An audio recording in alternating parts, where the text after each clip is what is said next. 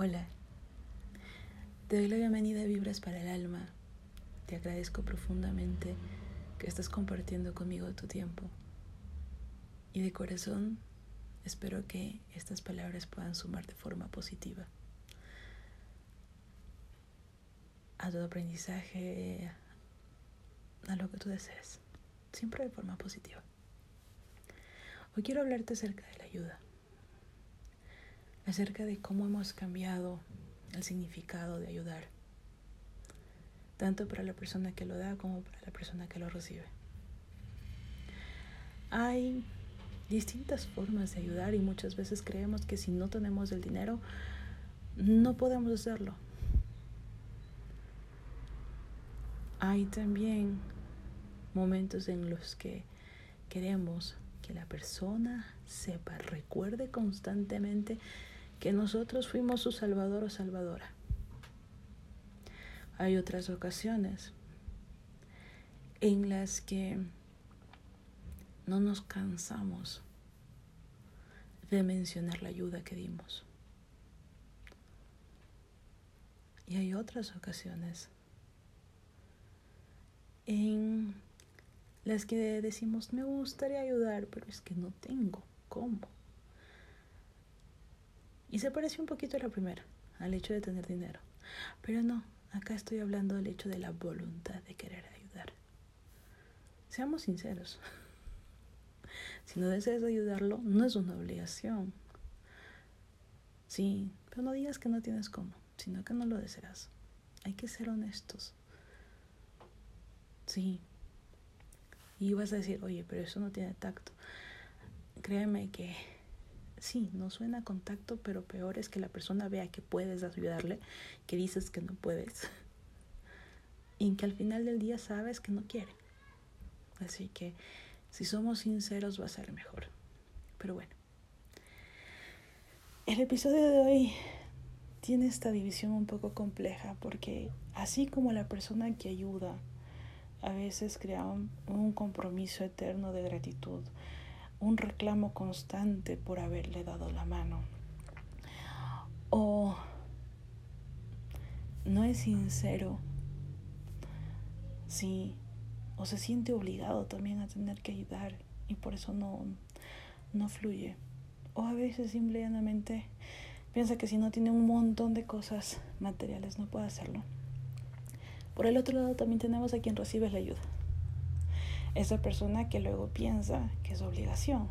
Pasa mucho en el ámbito familiar, que porque es mamá, papá, hermano, tío, sobrino, abuelo, resulta que es tu obligación por ser mi familia ayudarme. Y no es así. La ayuda es voluntaria. Partamos por ahí. Tenemos también la persona de la cual le das la ayuda y luego abusa. Abusa porque, un ejemplo X, hoy te pido 100 dólares y un mes después ya no te pide 100, te pide 200. Sí, también tenemos aquella persona que simple y llanamente recibió la ayuda y nunca fue grato. Fue momentáneo, apareció ese rato que necesitaba, te rogó, puso corita de perro, ojitos de perro, sí, recibió la ayuda y se desapareció. Que cae en el término de abuso también. Pienso y que por eso se ha dañado tanto el hecho de hacer algo tan hermoso como poder dar la mano, poder ser generosos. Y aquí vamos a ampliar un poquito el dar la mano. No necesita ser siempre dinero. A veces es una palabra de, de, aliento, a veces es la fe que tú tienes en esa persona. Sí, a veces es decir, sabes que yo creo en ti, vas a poder hacerlo. A veces es ese tiempo que está ahí compartiéndose para escuchar, para apoyar, para decir tranquilo, tranquila, vas a salir. A mí siempre me han dicho que ayuda a la persona no que tiene, sino que desea, que quiere hacerlo. Sí, cuando te nace hacerlo, cualquier detalle es ayuda, porque la otra persona está en necesidad. Y ojo, aquí viene la otra parte. cuando realmente lo necesitas, no cuando estás abusando, no cuando se te hace costumbre.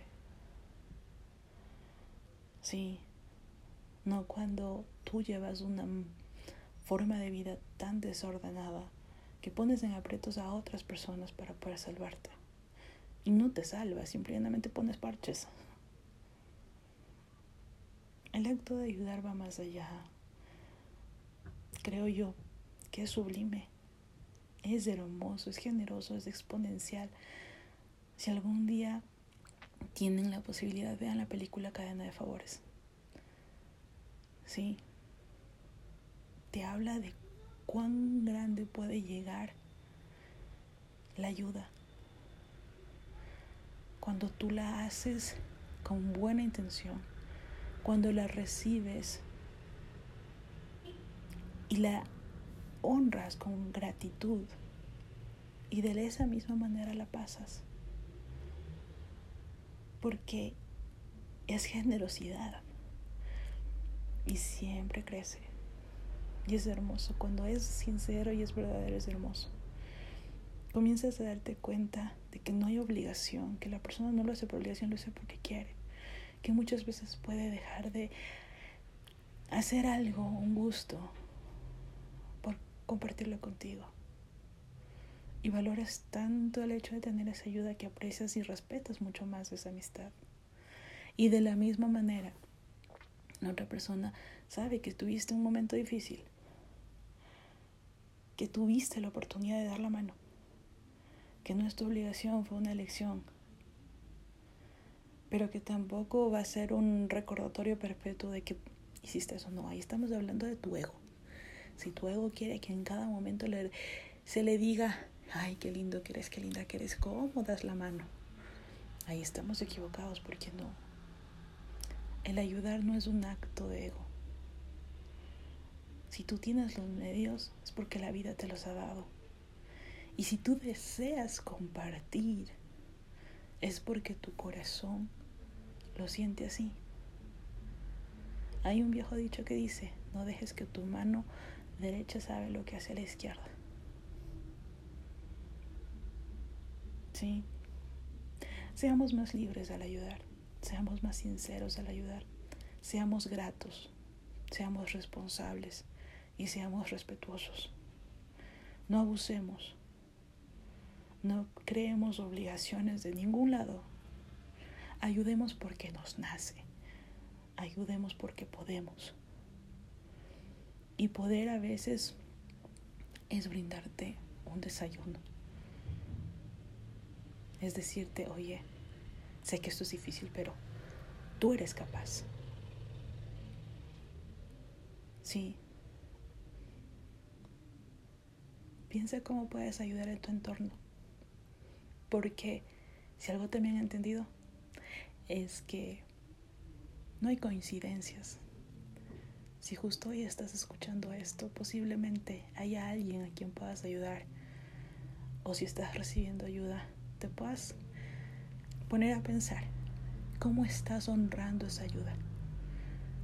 ¿Has agradecido propiamente ¿Te has preguntado que si en tu posición, en tu situación actual, hay una forma en la que puedas ayudar a otra persona? Creo fielmente que los pequeños cambios hacen un gran cambio. Y si volvemos a colocar a la ayuda, al hecho, a la acción de ayudar, de una forma solidaria, generosa, respetuosa, y lo honramos con amor y con sinceridad, eventualmente vamos a ver los cambios en nuestro entorno y en nuestra sociedad. Espero que hayas disfrutado de estos minutos. Te agradezco nuevamente que estás aquí.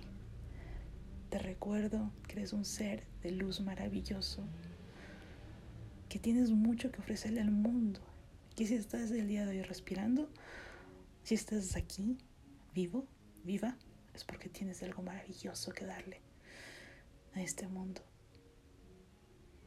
Utiliza tu tiempo sabiamente y cuando tengas dudas, recuerda, no hay nada mejor que preguntarle a tu intuición. Páusate, respira, date un tiempo para ti. Habla con tu intuición, déjate que te guíe. Porque es la voz más sublime, más conectada con el amor divino que tienes y que te puede guiar ante tus dudas. Sí, te mando un abrazo lleno, lleno de luz. Eres importante, eres único, eres única, vales mucho.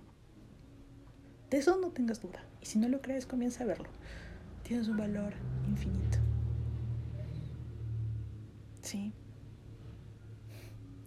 Espero que tengas un día asombroso, que disfrutes mucho. Si tienes comentarios, dudas, sugerencias, arroba vibras para el alma en Facebook y en Instagram. Sé que no hay mucho material ahí, pero la idea era más poder escucharte, poder saber qué deseas o qué comentario tienes. Así que hasta el siguiente episodio y recuerda, haz lo que haga vibrar tu alma.